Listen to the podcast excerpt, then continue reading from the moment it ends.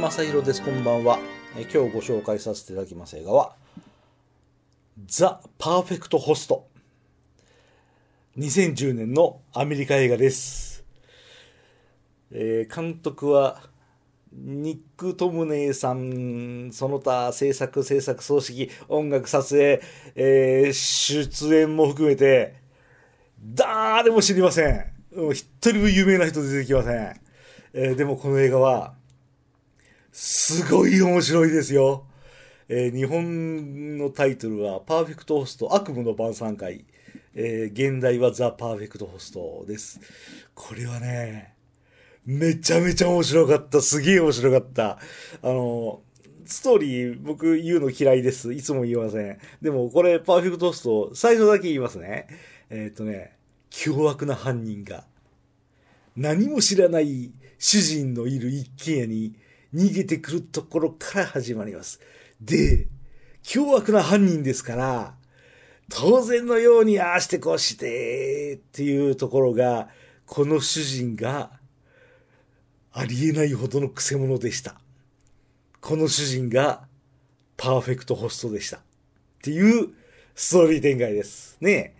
えー要は、あの、凶悪犯人がね、何も知らない主人がいる一軒家に逃げてきたら、どうするでしょうかって、おとなしい主人が凶悪な犯人から助かりますようにっていうふうに、あの、感情移入するのが、普通かもしれませんけど、これ違う。そういう映画じゃない。あの、どうやら様子が おかしくなっていくんです。もう途中から、もう極めて早い段階から、もう完全に犯人の側に感情移入してしまうんですよ。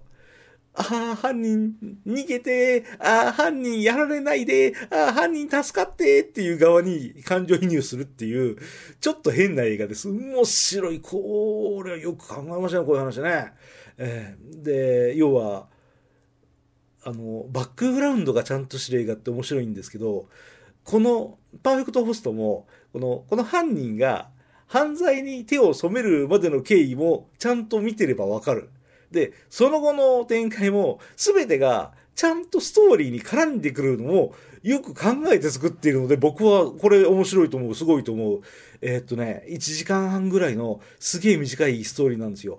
あっという間に終わっちゃいます。もう本当に、あの、うん、こういう映画面白いですね。1時間半でここまで面白くて、しかもちゃんと詰まってる。えーあの、いいとこ取りをしたら1時間半になったんじゃありません。ちゃんと全部見せて1時間半になってるんです。それがいいですね。あと、主人を演じてる人が素晴らしいんですよね。えーあの、あんなに切れた人、あんなに難しい人、あんなに難しくて切れたような演技をする人って誰って調べたら、デビッド・ハイド・ピアスという人ですね。デビッド・ハイド・ピアスさんですね。えーえーっと、今、ウィキペディア開けたら、えー私生活では最近ゲイであることを公表したって書いてますけど、ああ、さらにゲイだったんかと、いや、僕は久しぶりに、あの、ずっしりとドーンと来てます。要は本当にね、これはね、上映感が少なかった。そう、当時僕が住んでた、あの三好のムービックスで上映してたから見たけど、あれは、ねえ、大絶賛する映画ですよ、このパーフェクトスト。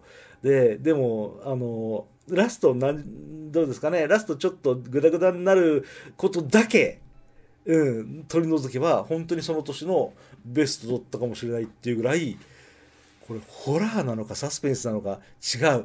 コメディですよ。笑えますもん。で、笑えば笑うほど困っちゃうような展開に追い込まれる。これがいいですよね。うん。うん随分変わったよ。でも、この映画の後ぐらいじゃないですか？あの、韓国映画であれができたり、あっちの国であれができたり、このおとなしそうな、あの、家主がとんでもないやつでしたっっていう映画って、これが走りなんじゃないのかな？違うかもしれない。知らないです。ちょっと、あんまり、あんまり責任を負いたくないので、その辺は、うーん、濁します。